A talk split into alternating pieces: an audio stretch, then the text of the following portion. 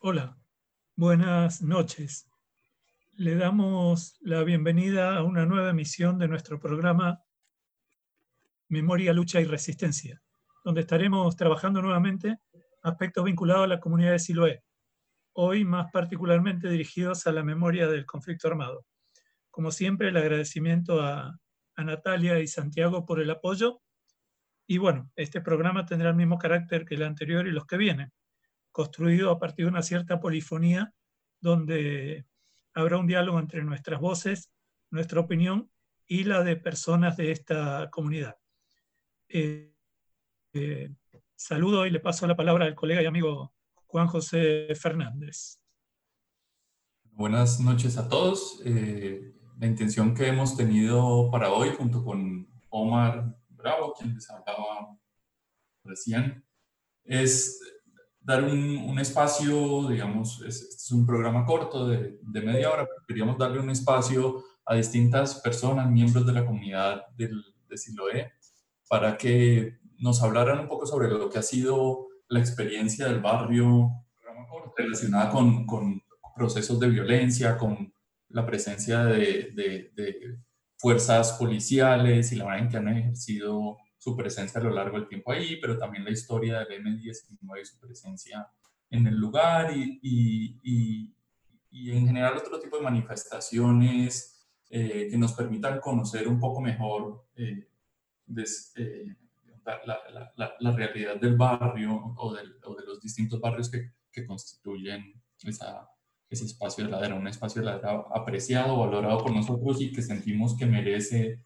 ser conocido y comprendido desde, desde las voces propias de sus habitantes. Es así entonces que vamos a tener tres invitados eh, de Siloé hablándonos un poco sobre el barrio. Primero estará Johnny Guerrero, después David Gómez y después mismo David haciendo una entrevista a, a, otro de sus habitantes, Douglas, un eh, jardinero, pero además un artista reconocido, reconocido del lugar. Eh, no es más por ahora, los dejamos con un breve audio de Johnny Guerrero y después Omar y yo haremos algunos comentarios a continuación. Bueno, mi nombre es José Johnny Guerrero, llego aquí al barrio Siloé, en Cali, en el año 1970, con mi familia, mis padres, siendo yo muy niño, eh, con la idea de trabajar los Juegos Panamericanos del 71. Eh, Primero llegamos al sector de Alfonso López, pero como mi padre era campesino de los lados del norte del valle, no le gustó Alfonso López por la cantidad de insectos que había, entonces nos vinimos a buscar vivienda, encontramos vivienda en Siloé. Eh, nos llegamos al sector de Lleras Camargo, más exactamente la vuelta al diablo.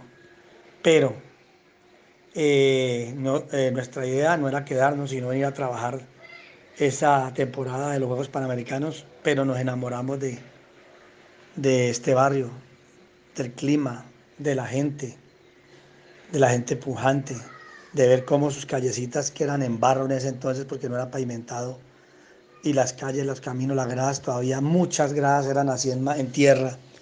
Cuando llovía sabía que tirar mucho, barrio, mucho barro, pero de verdad, de verdad, la gente fue muy acogedora, muy amable todavía habían muchos mineros, trabajadores de construcción, eh, gente de todas partes, gente del Cauca, de Nariño, de Antioquia, al norte del valle, del, eje cafetero, de Caldas. Había gente de todas partes. Nos preguntábamos el por qué. Puede ser por la atracción de las minas de carbón, puede ser por porque si lo era un aire muy chévere.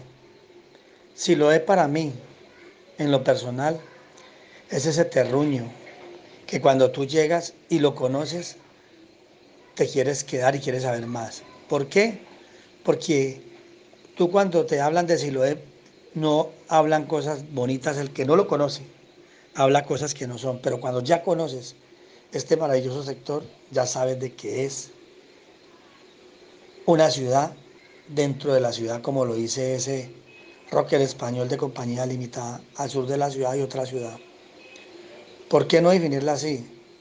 Porque con más de 100.000 habitantes en estos momentos, prácticamente es independiente. ¿Por, qué independiente lo llamo? porque día tras día usted pasa la nave y ya llega, si lo ve, es otro ambiente diferente, totalmente diferente a lo que es Cali. La amabilidad y todo. Mucha gente nos estigmatiza diciéndole que si lo es violento. Hay videos en el Facebook hablando mal de Siloé, pero hay gente que no ha conocido, que no ha pasado por ni siquiera por una de las calles para atreverse a hablar mal de un sector de gente sufrida. Sí, hemos sufrido. Hemos pasado momentos muy difíciles. Guerras, la época del hipismo, los años 60, la época de la guerrilla, la época del M-19. ¿Por qué no llamar ahorita a la delincuencia común? Pero todo eso se ha ido superando con gente, que, líderes buenos que, que vienen a trabajar, a hacer trabajo social acá, universidades, eh, gente de otros sectores que le ha interesado el que la gente de acá tenga educación, de que la gente de acá se capacite. No es fácil cuando tú le dices a, una persona de Siloé qué quiere hacer en la vida y dice yo quiero tener un trabajo grande, un joven, pero si usted le pregunta qué nivel educativo tiene, los que mandan en los sectores o en las mal llamadas pandillas tienen muy poca nivel educativo. Pero cuando ya ellos ven que el camino es otro, a escoger en la educación, en prepararse en la vida, en que es más importante trabajar honestamente y ganarse la plática con el sudor de la frente, se vuelve, si lo ve, ese territorio de paz que todos queremos. Ven y conocelo, venía si lo ve. No tengas miedo de enfrentar nuestro barrio día tras día, nuestras calles, nuestras empinadas gradas, sectores donde la gente cuando llega dice, Qué bueno, que qué bueno el aire que se respira acá. Cuando llegas a sectores como Brisas del Mayo, Tierra Blanca, La Estrella, donde el aire pega después de las 2 de la tarde, una brisa impresionante. Definir así lo es, lo defino como el barrio que me vio crecer y el barrio que me dio lo que soy hoy en día. No fue fácil, no ha sido fácil, pero nosotros pensamos que si cada habitante pone ese granito de arena para cambiar la, la mala imagen que han tenido de nuestro barrio, será algo mejor. Definir así lo es. Es decir que es ese pueblo o ese barrio diferente a todos, porque es el barrio con el mejor clima de Santiago de Cali es el barrio donde la gente empieza a ver el cambio de lo que es las clases sociales. En Siloé hay gente que vive en Belisario, llamémoslo estrato 4, gente que vive en el Cortijo, estrato, estrato 3, gente que vive en sector La Torre, estrato 1, y gente que vive en la parte alta que pueden tener mejor calidad de vida que gente que vive en estratos 4 y 5. Entonces, hay gran variedad. El biotipo del siloeño es un biotipo no definido. ¿Por qué? Porque fue habitado por gente de toda parte de Colombia. El eje cafetero, el Cauca, Nariño, antioqueños, eh, parte del centro de, de Colombia. También hay gente de Bogotá. Entonces, no hay un biotipo como tal del siloeño. No hay una persona que diga el siloeño es así, así, no, es gente de toda parte que hizo que esta comuna día tras día fuera grande. Para todos aquellos que están escuchando este audio, los invito a que conozcan, a que vengan y se patonien esta comuna, que es una de las mejores comunas de Cali. Muchas gracias.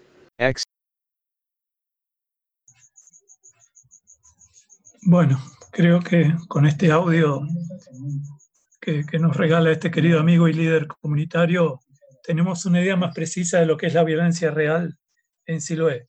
La violencia de la pobreza y la violencia simbólica que se ejerce a través de la discriminación que sufren los habitantes de este, de este sector.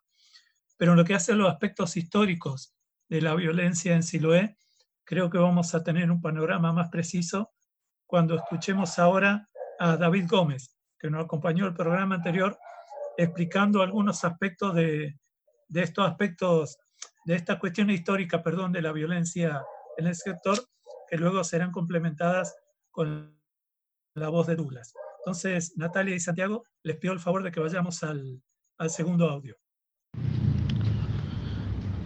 Muy buen día o muy buena tarde para todas las personas que nos escuchan. Estamos en el Museo Popular de Siloé, ubicado acá en la barriada de Siloé, Comuna 20. Y hoy vamos a hablar un poco sobre la violencia o el conflicto que históricamente hemos tenido aquí. Tenemos algunas sesiones donde iniciamos realmente cómo inicia el conflicto, no solamente en Siloé, sino en toda Colombia y Latinoamérica. Después de que los invasores españoles llegaron con Sebastián de Belalcázar a este nuevo, nuevo mundo. Y en el caso de Cali, el psicópata Sebastián de Belalcázar que nos asesinó eh, muchos indígenas y muchos negros esclavos. De ahí parte pues esa historia violenta que no es exclusiva de Siloé, que no es exclusiva de Cali, que no es exclusiva del Valle de Colombia ni de Latinoamérica, sino que la exclusividad la tienen los españoles y portugueses que vinieron pues a, hacerle daño a una sociedad que ya estaba instalada, que eran nuestros indígenas. Entonces, con ese contexto de esa violencia, tenemos que contar un poco cómo la ciudad de Cali estigmatiza constantemente el territorio de Siloé, un territorio de mineros, pero que debido pues a las situaciones de eh, mm, ubicación de personas en los territorios, la alcaldía de Santiago de Cali, eh, por allá en la década del 50, eh, empieza a tener eh, migración de muchas personas y los manda pues a las lomas carboníferas de Siloé. Eso conlleva a que comience a llegar mucha gente, no solamente mineros, sino desplazados por la violencia, con unos problemas graves del conflicto colombiano después de la muerte de Gaitán, y los va ubicando en la zona minera, supuestamente para que estos ignorantes, analfabetas, eh, que huelen a feo, pues no se mezclen con la gente de la parte plana de la ciudad. Y eh, así empieza pues a realmente a poblarse el, territorio, ya no solamente con mineros, sino con em, personas que venían huyéndole la violencia y otras eh, personas que fueron llegando debido a, esa oferta de vivienda en las lomas de Siloé. Eso también conlleva a que no hayan puestos de salud, no hayan escuelas, no haya eh, precisamente autoridad, autoridad del establecimiento, policía, ejército, y lo que conlleva a que mucha gente eh, comienza a tener inconvenientes allí, además por el desempleo, otros a ir a, buscar cómo se consiguían en la papita del día. Y mm, esa violencia se fue, eh, fue mutando y fue mutando y fue mutando hasta que eh, hubo interés de los movimientos insurgentes, la FARC, el ELN, pero fundamentalmente los que se regaron acá fueron los insurgentes nacionalistas del M-19 que logran de alguna manera en la década del 80 entrar a Siloé y tenerlo como retaguardia eh, para protegerse de eh, las fuerzas militares. Y aquí comienzan un proceso fuerte de eh, emancipación con la gente, se ganan los jóvenes y comienzan a plantear la posibilidad de derrotar al gobierno colombiano. Pero pasan muchos años y se da la expulsión del M19, entre comillas, porque nunca los expulsaron, y se hace la operación Navidad Limpia con más de 3.000 hombres de las fuerzas militares que tratan de sacar 15 insurgentes, y esos 15 insurgentes, algunos de ellos responden y se forma pues lo que le, llamamos, le llamaron el Beirú colombiano. Hay muertes de civiles, los mismos policías se disparaban con los soldados, bueno, eh, era un caos en el territorio, eh, helicópteros... Eh, artillados desde el, espacio aéreo, diciéndole a la gente que se movieran, que sacaran lo que pudieran porque iban a bombardear. Y la gente salía y dejaba inclusive sus ahorros olvidados en las casas porque protegían sus vidas. Esto fue utilizado por los policías y soldados para robarse las pocas pertenencias que tenía la gente de Siloé. Eh, después se hace el proceso de paz en el 90 con el M-19 y muchas de las armas que quedaron por ahí regadas, eh, pues quedaron en manos de jóvenes eh, o al menos la instrucción militar que, se le, que le dio el M-19 en el campamento de la estrella y eso creó pues otro eh, estadio de violencia porque ya no las peleas de los muchachos ya no eran a machete, a cuchillo, a piedras, a palos, a cadenas, sino que ya esa, esa violencia eh, pasó a las armas de juego y esas armas de fuego comenzaron rápidamente a causar muchos muertos en el territorio. Eh, también se fusiona la persecución a los mafiosos, el boom del narcotráfico y eso mm, levanta más los índices de homicidios y de situaciones criminales en el territorio. Sale el M19 y llega otro Salvador, entre comillas, para la comunidad, con las armas que, dijimos que habían quedado, automáticamente eh, un policía, el Tomo Milton, Mm, logra eh, meterse al territorio porque tenía amigos y familiares y él comienza a hacer inteligencia, se hace amigo de las pandillas y después comienza a justiciarlos porque realmente piensa él que si los coge y los llevan del inspector de policía los sueltan al rato y que era mejor eliminarlos. Y comienza a hacer un proceso de limpieza social matando jóvenes y jovencitas eh, se dice que más de 200 en el periodo de unos 3, 4 años que duró él haciendo limpieza social. Y ahí se aparece la doble moral de la comunidad, eh, que le aportaban a él eh, para, los, para las balas. Y pues definitivamente mucha gente no solamente era porque quisieran aportar, sino porque le tenían pavor al tipo. Entonces preferían darle y también aplaudir los muertos que iba dejando cada día en el territorio. Pero aplaudía a los muertos de los ladrones, suelos, prostitutas, vendedores de vicio, que no eran eh, familiares de las personas que lo apoyaban. Pero cuando comenzó a matar familiares de las personas que lo apoyaban, pues ya la gente comenzó a preocuparse y a ir en contra del mismo señor, pidiéndole a las autoridades que lo capturaran. Y en mayo, perdón, en septiembre 11 de 1990, eh, eh, es dado de baja eh, este señor, 1992, perdón, es dado de baja este señor Milton Fabián Muñoz a los 24 años, que fue realmente el terror de Siloé. Y lo que queremos dejar ahí como enseñanza es que no hay que justificar la muerte de otros bandidos a través de un salvador que va a hacer limpieza social y que a lo último se vuelve un psicópata y ya le apunta a todo el mundo y va a matar a todo el mundo y no distingue.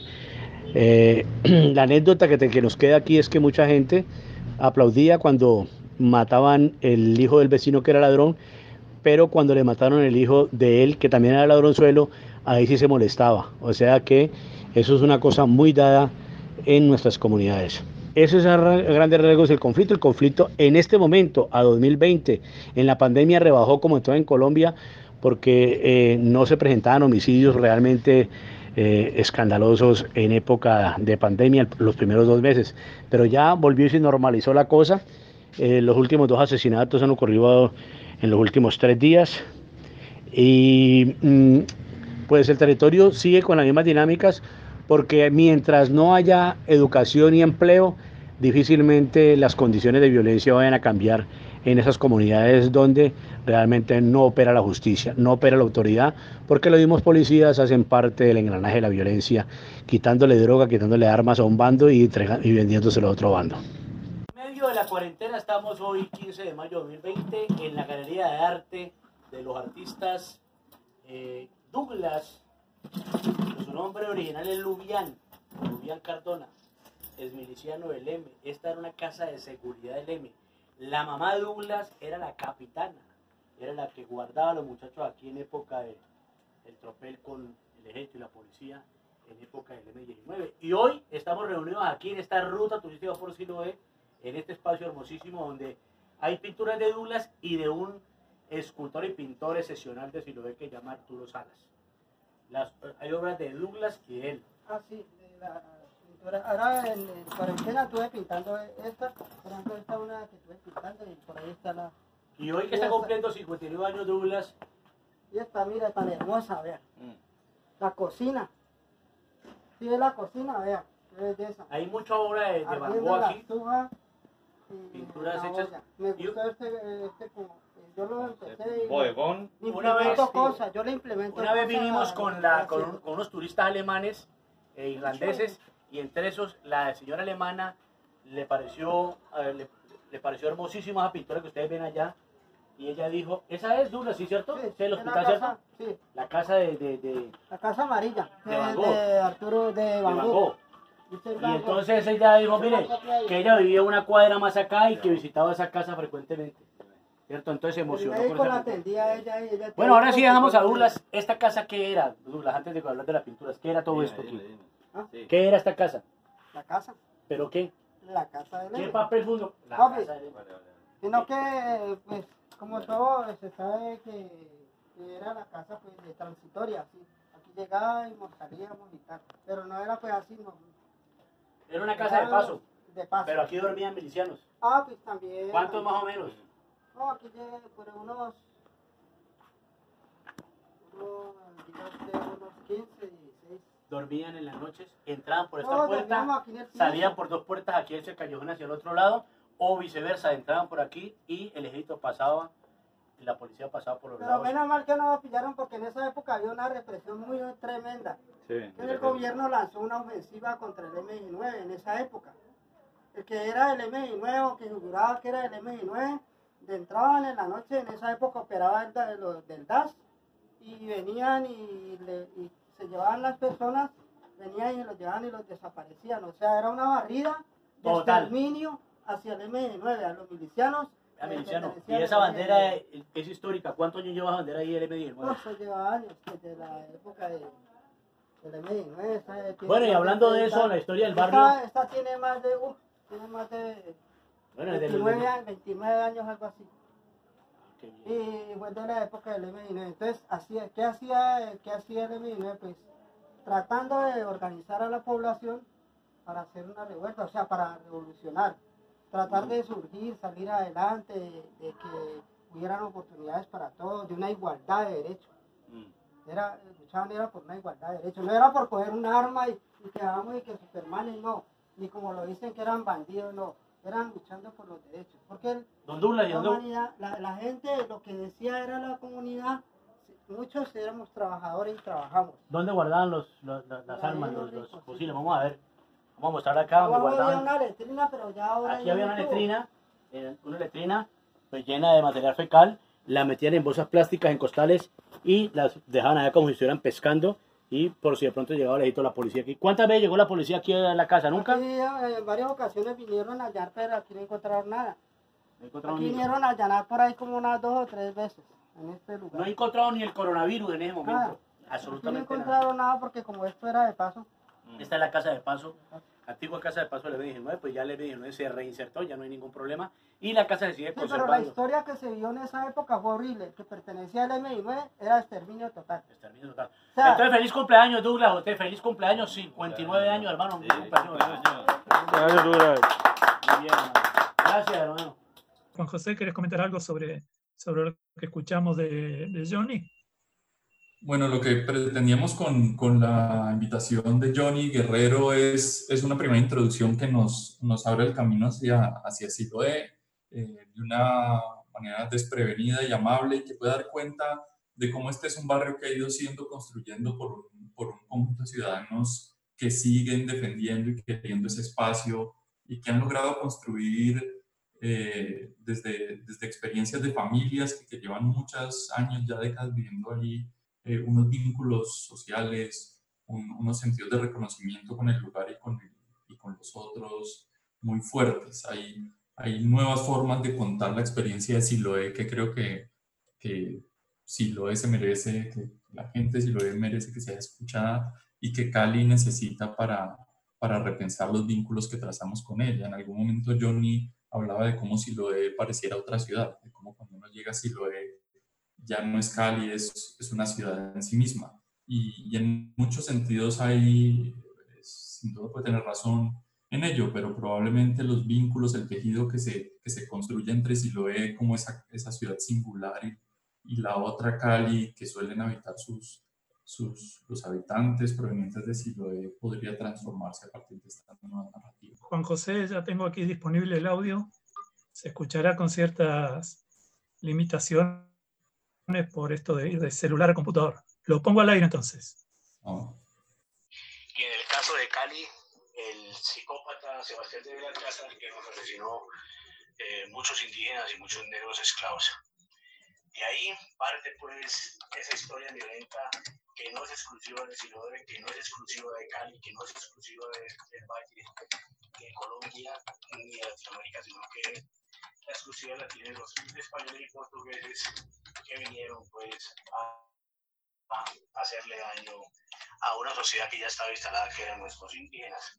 Entonces, con ese contexto de esa violencia, quiero contar un poco cómo la ciudad de Cali estigmatiza constantemente el territorio de Siloé, un territorio de mineros, pero que debido pues a las situaciones de eh, mm, ubicación de personas en los territorios, la alcaldía de Santiago de Cali, eh, por allá en la década del 50, empieza a tener eh, migración de muchas personas eh, y los manda pues a las lomas carboníferas de Siloé. Eso conlleva a que comience a llegar mucha gente, no solamente mineros, sino desplazados por la violencia, con los problemas graves del conflicto colombiano después de la muerte de Gaitán y los va ubicando en la zona minera supuestamente para que estos ignorantes, analfabetas, eh, que huelen a feo, pues no se mezclen con la gente de la parte plana de la ciudad. Y eh, así empieza a poblarse el, el, el, territorio, ya no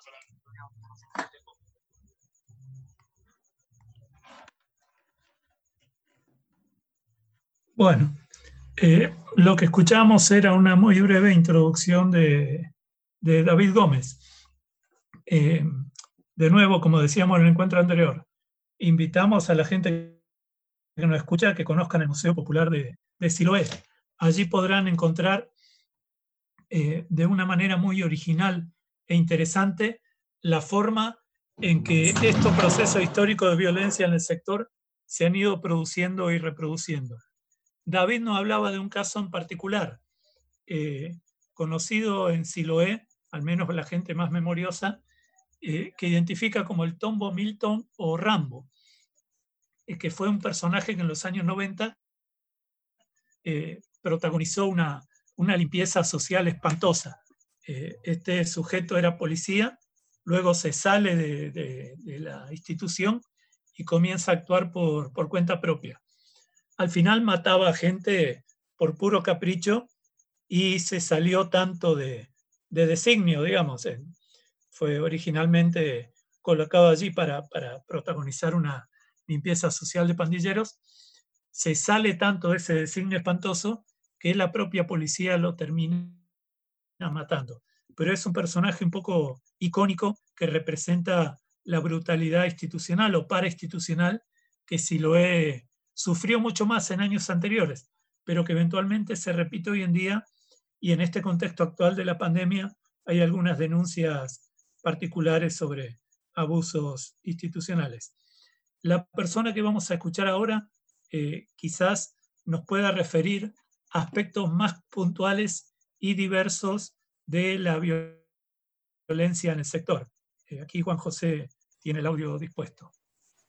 Sí, muy bien. A continuación vamos a, a escuchar una entrevista que, que, David Gómez, quien hablaba en, en, el audio anterior, le hace a Douglas, un, un miembro de la comunidad de, de Siloé, que se desempeña como jardinero, que es artista plástico y, uh, y que en su momento, digamos en su juventud, eh, formó parte del M-19, una agrupación guerrillera que seguramente ustedes conocen, eh, que tuvo una presencia importante en el barrio de Siloé y que de manera estructural, digamos, fue perseguida por fuerzas militares y policía en un momento de muchísima violencia de la comuna eh, dos o tres décadas atrás. Eh, como se puede escuchar en el audio anterior de David Gómez, la violencia fue mutando de, de la, la, presencia de un Estado que oprime y persigue hacia distintas formas policiales de persecución de pandillas y muchachos jóvenes vinculados a, dinámicas eh, delictivas o ilegales. Eh, y lo que vamos a escuchar ahora desde esta entrevista que le hace Johnny a Douglas es un poco ese, ese recuento, esa historia contada desde Douglas de lo que ha sido su vida, su experiencia, pero también con una especie de cierre de lo, del potencial que tiene Siloé y lo que, lo que podría procurarse, retomando algunas de sus viejas ideas de, de, participación en el M, eh, para construir una sociedad mejor. Aquí la entrevista. Bueno, tenemos a Douglas, uno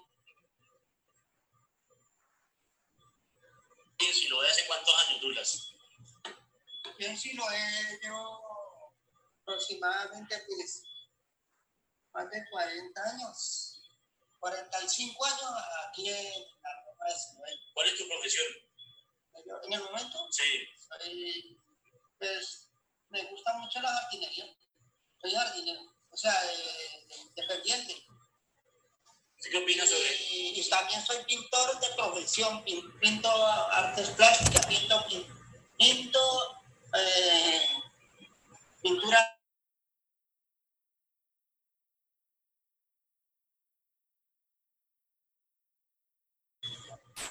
¿Sí lo es? Sí.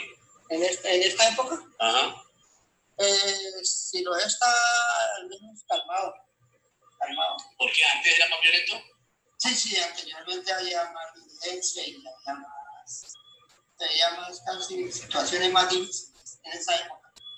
¿En qué año usted se vinculó al movimiento insurgente M19? Más o menos en la época del 84. ¿Y por qué se vinculó?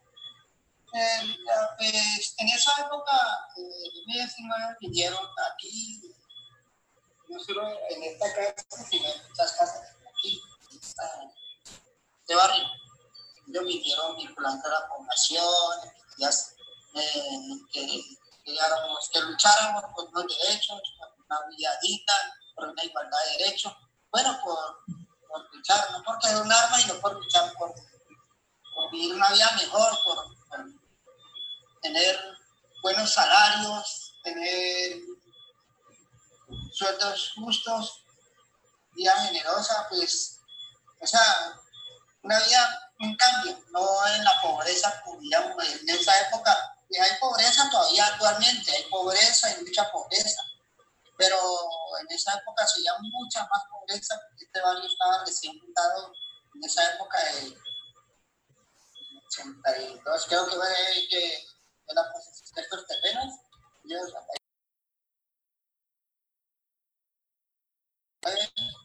y entonces yo me unas propuestas que negociáramos a la paz y que lucháramos hasta final con estos gobiernos para cambiar esas ideologías de ellos, de represión y de desempleo y, desigualdad. Entonces yo me vinculé aquí porque no había otra forma. Yo, yo tenía un, vivo en un rancho de casa de cartón y ya en época todavía el rancho sur está en estos momentos tiene caída, pero pues está en un ranchito es también. ¿En qué cambió la vida suya y de la comunidad eh, después de que el M19 entró aquí al barrio Brisas de Mayo de Ciudad?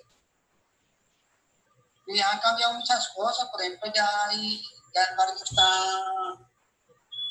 está hay mucha, ya tienen internet, hay muchas cosas como, bueno, ha cambiado muchísimo. Ahí hay cables míos, ya pusieron ese aparato y entonces ya, ya es mejor el, el ambiente, ya se ve como más, ha desarrollado el, el, barrio ha desarrollado muy bien, pero sí también falta un poco de también que hay, ha habido en esta pandemia, han pasado muchas cosas.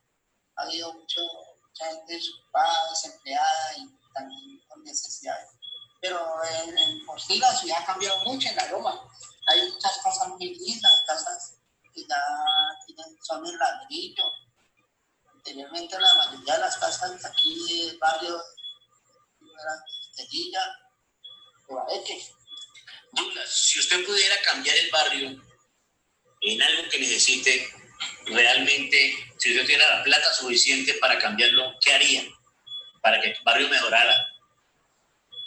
Lo uno, que hubiera oportunidades para todos. Por ejemplo, estudiar ciencia, estudiar eh, o sea, todo lo que es la, ciencia de, cómo puede mejorar el medio ambiente en el, en el, mundo, no solo en nuestro país, sino en el mundo, mejorar el medio ambiente con energías limpias, que haya un cambio, porque ya la temperatura que está en este momento eh, está terrible, los cambios de clima, entonces sí es una forma de dar estudio a la humanidad, enseñarles y educar a la población para que haya un medio ambiente mejor, que la gente pueda vivir una vida y entender por qué se está contaminando el, el mundo y el ambiente aquí en nuestro país. Entonces yo sí le rogaría al gobierno que se pusiera pilas en eso, a educar a la población y darle una mejor vida y darle oportunidades también para que ellos puedan trabajar, reciclar y todo lo que se pueda hacer por el medio ambiente por último, por último, ¿cuál es su sueño? ¿Qué es lo que usted desea eh, eh, en este resto de que?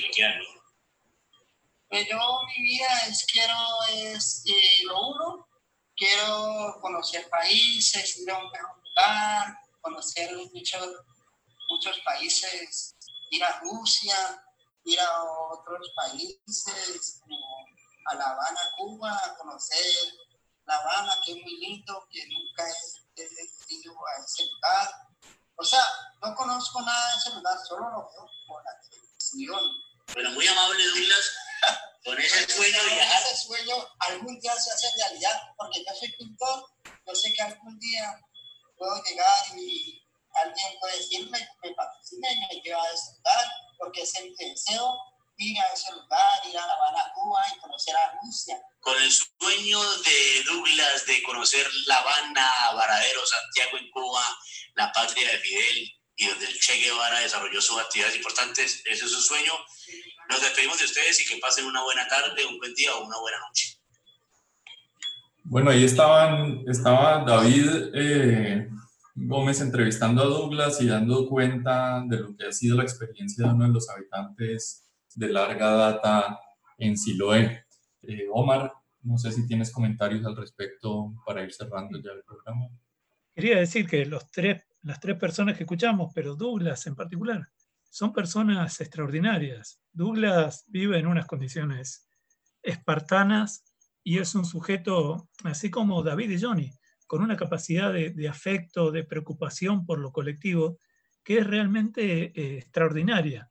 Eh, me atrevería a decir que uno aprende eh, de aspectos éticos conociendo a estas, a estas personas. Entonces, de nuevo, el llamamiento que hacíamos en el programa anterior, para que conozcan si lo es, el barrio, en particular el museo, creo que es una buena puerta de entrada a, este sector, eh, les, será muy provechoso para pensarse y repensarse algunos, algunas representaciones que todos tenemos consolidadas en relación a este territorio y, a la pobreza y a la exclusión en general.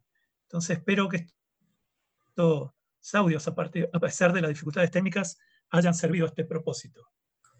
Sí, procuraremos eh, subir al espacio virtual del, del, de la radio Samani, en particular de este programa, los audios completos, eh, porque vale la pena realmente escucharlos, eh, en particular aquel de David Gómez, que, con el que tuvimos problemas técnicos, es tremendamente rico en la reconstrucción de la, de la historia de Siloé, amarrada a cuestiones de, de, conflicto, de violencia y de formas de, de, solucionarlo de manera comunitaria, compartida, colaborativa. Creo que eso es todo por ahora, Omar. Queremos mandarle un saludo a toda la gente que nos está escuchando del, del mundo de ICESI, pero por supuesto de Siloé, y un agradecimiento enorme a, a David, a Johnny y a Douglas por participar en este espacio y ser eh, voces fundamentales para mostrarle al resto de la caleñidad eh, lo que significa la experiencia de vida en dicha comuna. Bueno, listo, me sumo a los agradecimientos. Tenía aquí un mensaje que me llega de un colega paraguayo, infelizmente no tenemos tiempo para, para pasarlo al aire. Les pedimos que se mantengan eh, conectados. Ya llega el programa Pandemia Literaria, éxito en radio audiencia en Cali a cargo de nuestra colega Margarita Cuellar, jefa del Departamento de Humanidades. Manténganse entonces conectados, conectadas. Si decide salirse de Radio Samán y luego no consigue cupos en la materia de humanidades, no diga que de aquí no le avisamos. Buenas noches y nos vemos el próximo jueves con la continuidad de nuestro ciclo de programas. Hasta luego. Saludos a todos. Chao.